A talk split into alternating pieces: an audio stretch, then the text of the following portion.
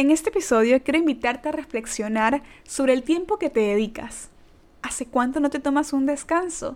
¿Hace cuánto no pasas tiempo a solas? ¿Por qué es importante hacerlo?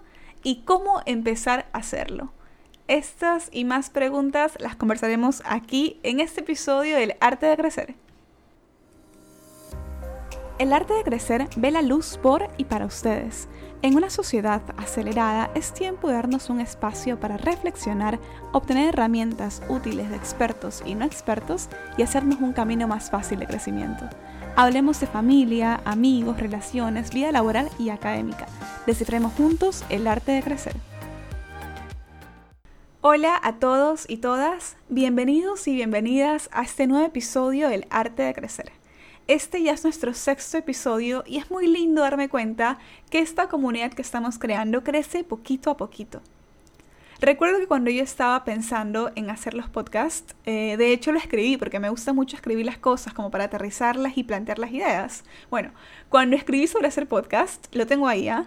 fue, sabes, el principal objetivo no es tener miles y miles de seguidores, quiero conectar con las personas, con que este contenido llegue e inspire al menos a una persona, yo me doy por cumplida. Y por eso es tan lindo que tú en este momento estés escuchando este episodio. Así que gracias. Quiero arrancar con el tema de hoy diciéndoles que a mí me gusta hablar de cosas con las cuales conecto en este momento. Igual como les he dicho antes, me gusta investigar y leer del tema, pero a eso le sumo que como estoy conectada, puedo fluir. Últimamente han sido unos días locos, he estado haciendo algunas cosas, moviéndome de aquí para acá, y eso me hizo reflexionar sobre lo valioso del tiempo. Es algo de lo que ya se habla, y mucho, el tiempo es oro, pero quiero que acá nos tomemos unos minutos para reconocer la importancia de dedicarnos tiempo a nosotros mismos. Yo sé, estamos en el 2022, vivimos al 100%, siempre acelerados, siempre haciendo algo, cumpliendo entregas, estudiando para un examen, trabajando en algún proyecto, y a eso súmale tu vida social, que muchas veces ya ni te alcanza el tiempo para estar con tus amigos o con tu familia. Yo sé que es difícil pensar en darte tiempo a ti, y no solo difícil, sino que suele ser visto como ser no productivo, y hasta lo ven raro, ¿no? Suele pasar, al menos en nuestro entorno más latinoamericano, que cuando ven a alguien solo, sale esta percepción de que es raro. Tenemos que derrumbar estas barreras, y hoy te voy a explicar por qué es importante hacerlo.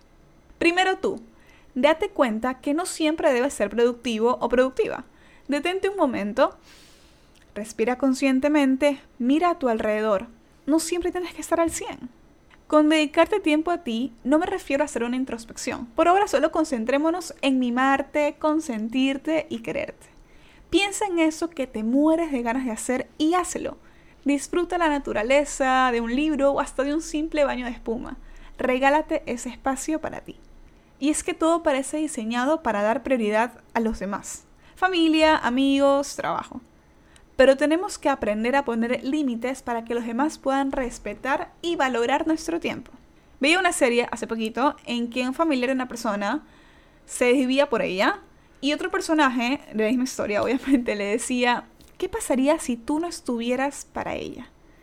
Y vino como esa reflexión en que está bien y necesario cuidar a los demás, pero también hay que darles ese espacio para crecer. La vida es un equilibrio. Debemos ser protagonistas de nuestro bienestar y salud mental. Aprender a compaginar nuestra vida profesional, social y hasta familiar con la propia, con tu espacio y tu tiempo. Y ahora viene la gran pregunta, ¿cómo hacerlo? Mira, empecemos muy facilito. Intenta que todos los días, al menos unos minutitos, tengas tiempo para ti Escucha tu música favorita, cántala a todo pulmón, puedes leer si te gusta o ver algún episodio de tu serie favorita. Puedes escribir también si es que es lo que te gusta y puedes escribir de lo que te pasó en el día, tus agradecimientos, de cómo te sientes. Otra forma de dedicarte tiempo es cuidándote, haciendo cosas que te hagan sentir mejor contigo. Come saludablemente, el ejercicio es una muy buena opción, o hasta dormir, descansar las horas necesarias es muy importante. Recuerda que tus necesidades importan y satisfácelas. Hace un rato estábamos hablando de lo no productivo que se podía ver esto, y ahora te digo que es totalmente lo opuesto. Muchas veces lo mejor que puedes hacer para estar productivo es tomarte un descanso. ¿Por qué? Porque te permite ganar energía, obtener claridad, encontrarle sentido a lo que haces y hacerlo con más alegría. Además, es una forma excelente de construir una gran autoestima. Así que, como te decía, busca el tiempo en tu agenda para hacer algo que te reconforte, que te recargue las pilas. E igual, de importante, haz que ese tiempo sea de calidad. No hay prisas, no hay remordimientos. De hecho, hasta la tecnología nos puede ayudar con eso. En algunos teléfonos hay la opción de como silenciar notificaciones o puedes hacerlo directamente para que nada te distraiga de este momento.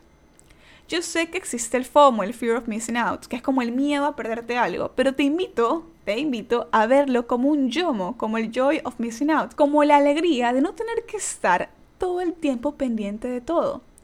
Tú eres más que un estudiante, más que un profesional. Dedica tiempo a eso que realmente importa, a ti. Tú eres la persona más importante de tu vida. Mereces cuidarte y dedicarte tiempo. Y hazlo sin miedo. Porque como decía, está esta creencia de que hacer cosas sola o solo es aburrido o raro. Yo tengo que confesar que sí me gusta pasar tiempo a solas, pero usualmente es en mi casa, o sea, nadie me está viendo. Y un día, en una ciudad que no era la mía, me atreví a salir a caminar, así, a caminar por, por el centro, por la calle, en un museo, en un restaurante, sola, ¿no? Y era la primera vez que hacía algo así. Miren, y desde el inicio en el taxi, el conductor me pregunta como que, ¿dónde la dejo? Algo así. Y yo como que, ay, tal lugar. Y no sé, como que me preguntó si iba a ser, si iba a estar sola o si alguien más iba a estar allá, no sé por qué, suena raro, pero créanme que, o sea, no fue tan raro. La cuestión es que le dije que, que nada, que, que iba como acá a turistear la ciudad eh, sola. Y me dijo como, qué loca, o sea, literalmente dijo así como que, qué loca andar así como que sola por la calle, tenga mucho cuidado. Este, o sea, yo sé que hay que tener cuidado, pero no sé cómo transmitirles esa expresión o la forma en la que lo dijo como como qué te pasa, por qué vas a andar por la calle o por la ciudad tú sola. Y me entró un miedo, o sea, yo creo que igual está el factor de ser mujer y todo en, en una ciudad extraña y eso, pero me entró un miedo que dije, chuta, me regreso ahorita al departamento, porque es raro y la gente lo percibe y como que te lo contagia. Entonces yo dije, no, no, no, no, yo vine, yo voy a pasar sola, quiero estar conmigo, no importa, déjeme ahí. Y ya estando ahí, o sea, al inicio sí fue como que raro, pero ya estando ahí no saben cuánto disfruté ese momento. Y siempre me voy a acordar ese día en que yo estuve caminando, en que literal estaba yo disfrutando de mi comida, yo disfrutando del momento, eh, del museo, yo qué sé, pero eran como que hacer cosas que a mí me gustan y lo hacía sola y lo hice feliz de la vida. Entonces, la única manera de aprender a estar sola es haciéndolo. En este momento te quiero invitar a que puedas ajustar tu agenda y encontrarte unos minutos, como te decía, pueden ser unos minutitos del día, quizás al inicio a lo que te despiertes, quizás al final, pero un rato en que puedas dedicarte este tiempo para ti, que este sea un regalo que te estás dando. Gracias por llegar hasta esta parte del episodio. Me alegra siempre que podamos cerrar estas reflexiones o estas conversaciones con una invitación abierta a que la puedas compartir con alguien que conozcas y que quizás lo necesite. Esas personas que tú ves que no paran y que merecen un descanso. Puedes contarme también cómo te van estos días en que dedicas unos minutos para ti en mi cuenta de Instagram. Como sabes, siempre estoy dispuesta a conversar. Un abrazo inmenso y nos volvemos a encontrar en el siguiente episodio.